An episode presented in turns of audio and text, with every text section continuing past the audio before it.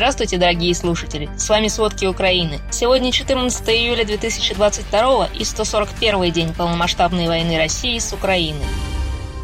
Сегодняшний день начался с очередных кровавых обстрелов со стороны России. Утром российские войска ракетами ударили по Виннице, областному центру, граничащей с Молдавией и Винницкой области. По данным нацполиции Украины, три ракеты попали в офисное здание, пострадал дом офицеров, жилые дома рядом и медицинский центр. На данный момент известно о 20 погибших, среди них трое детей. Около 90 пострадавших обратились за медицинской помощью, примерно 50 из них в тяжелом состоянии. Российские пропагандисты назвали удар в Виннице попаданием в военную часть, а военную часть отнесли в Гайсин, Винницкой области но на самом деле разбомбили именно областной центр. Затем рассказывали о попадании в дом офицеров, подчеркивая, что это военный объект. Но, как и во многих городах России, в Виннице Дом офицеров – это культурный центр города и области. В нем часто проводят концерты. Неспокойно и на юге Украины. В Херсонской области идут бои. Украинская правда пишет, что многие населенные пункты там на грани уничтожения. С каждым днем от взрывов и обстрелов страдают все больше мирных людей. На минах подрывается скот, и уничтожается уцелевшая до этого инфраструктура. От обстрелов горят поля с пшеницей и лесами. Жители районов, граничащих с Днепропетровской и Николаевской областями, заметили увеличение количества техники и военных из России. Массированный обстрел повторился сегодня утром в Николаеве. Подсчитали, что по областному центру российские войска выпустили 9 ракет. От атаки пострадали два учебных заведения, транспортная инфраструктура и гостиница. Один мирный житель был ранен. Постоянно обстреливают и Николаевскую область. Сегодняшний день, к сожалению, не был исключением. В городе Баштанка от ночных обстрелов погиб как минимум один человек. Разрушены несколько домов. Информация по области все еще уточняется. Ночью и утром от обстрелов рядом с Широковской общиной горели поля с зерновыми и была повреждена водонапорная башня. Сейчас ее уже починили. Мирные жители не пострадали.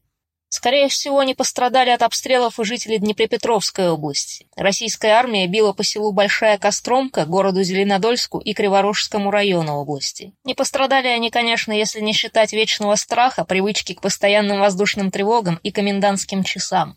Представители администрации, например, грозятся отключать лифты в домах, если их будут использовать во время воздушной тревоги. Многие жители самых опасных мест вынуждены эвакуироваться. Глава военной администрации Кривого Рога Александр Вилкул сообщает, что из прифронтовой зоны только в этот город прибыло около 70 тысяч переселенцев. Это сравнимо с районом Кривого Рога, причем не самым маленьким.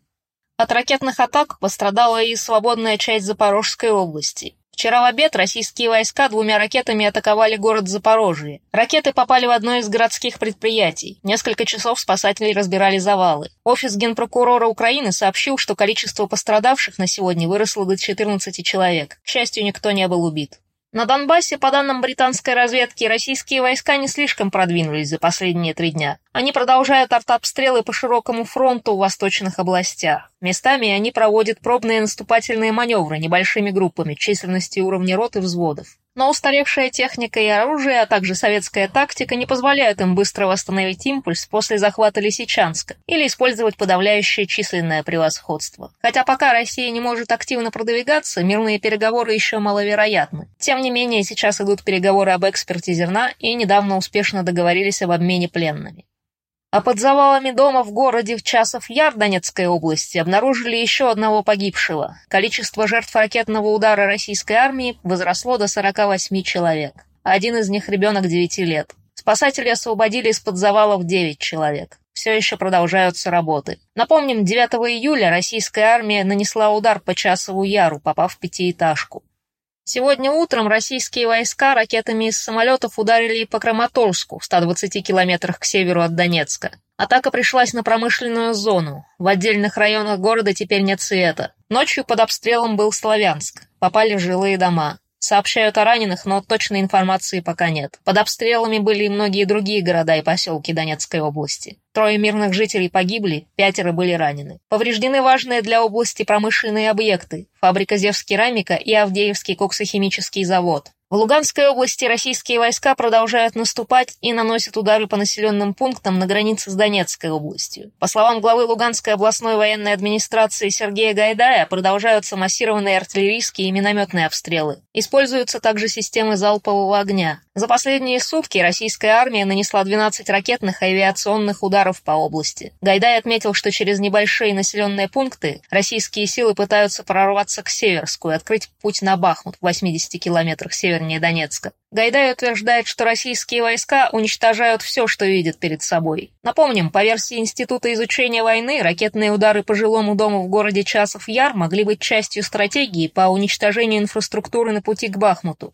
А город Бахмут российские войска обстреляли сегодня из ураганов. Снаряды попали в частный сектор и повредили около восьми домов. Из-за этого погиб человек и еще пять получили ранения. Всего за прошлые сутки в Донецкой области от российских обстрелов погибло трое мирных жителей и были ранены пятеро.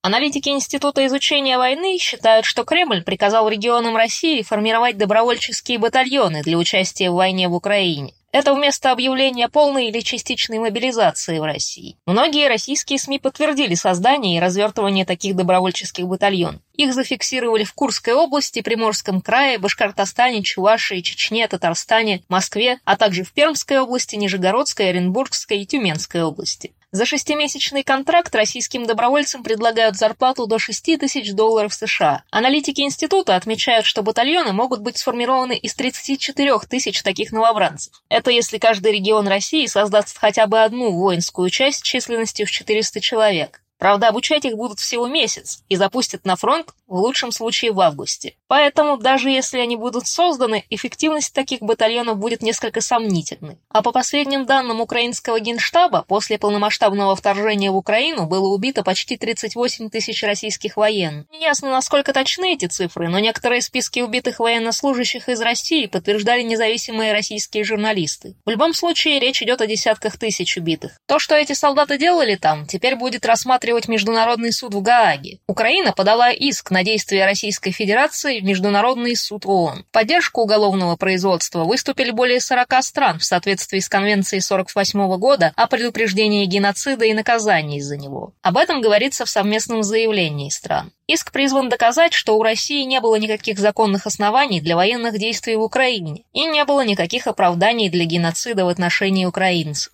то же время экспорт украинского зерна может сдвинуться с мертвой точки. В результате переговоров между Украиной, ООН, Россией и Турцией в Стамбуле экспорт украинского зерна может быть разблокирован на следующей неделе. Министр иностранных дел Украины Дмитрий Кулеба в интервью в испанской газете «Эль Паис» сказал, что стороны уже близки к соглашению. Тем не менее, он считает, что Россия может прервать переговоры. Но российское государственное агентство РИА Новости, ссылаясь на дипломатический источник, пишет, что надежды на договоренность довольно велики. По сведениям разных изданий, Британии Россия выдвигает на переговорах требования, связанные с санкциями и не имеющие прямого отношения к экспорту зерна. По информации агентства Рейтер, полученной от дипломатов, стороны обсуждают следующую схему. Украинские морские силы сопровождают сюда зерном через минные поля, Россия обязуется не нападать во время проводки судов, а Турция при поддержке ООН займется досмотром идущих в Одессу судов, чтобы не допустить провоза на них оружия. Последнего требует Россия. Источники BBC подтверждают это предварительное соглашение. Сейчас остается согласовать технические детали. В настоящее время Украина вывозит зерно через дунайские порты и по суше, но эти каналы позволяют экспортировать лишь небольшую долю до военных объемов. После российского вторжения украинские порты на Черном море, это прежде всего Одесса и Николаев, оказались заблокированы. Порты на Азовском море захватила Россия. По оценкам западных экспертов, в Одессе и окрестностях скопилось около 20 миллионов тонн зерна.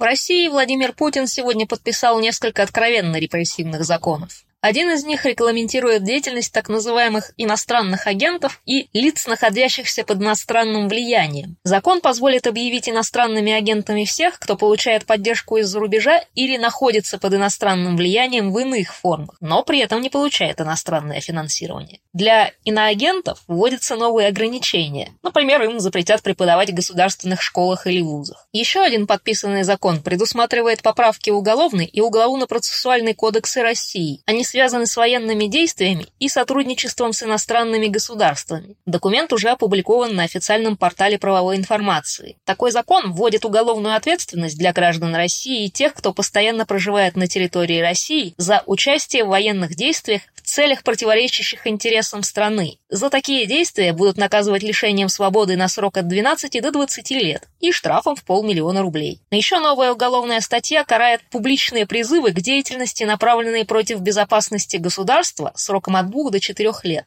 Но все мы, включая Путина, отлично знаем, что многие россияне хотят, чтобы эта война была остановлена как можно скорее. Так, независимое российское издание «Медуза» недавно опубликовало закрытый опрос ЦИОМа для администрации президента. Он был проведен в конце июня и не был предназначен для публикации. Несмотря на страх и опасность, 30% ответивших на достаточно взвешенный вопрос о войне считают, что боевые действия в Украине нужно остановить как можно скорее. В меру наших сил мы можем увеличить число тех, кто не боится взглянуть в глаза правде. Поэтому мы призываем делиться проверенной информацией с небезнадежными друзьями и родственниками в России. А если вам нравится то, что мы делаем, поделитесь и нашим подкастом. Его легко скачать в Telegram, переслать в любых мессенджерах и удалить файл сразу после прослушивания. Спасибо и до встречи!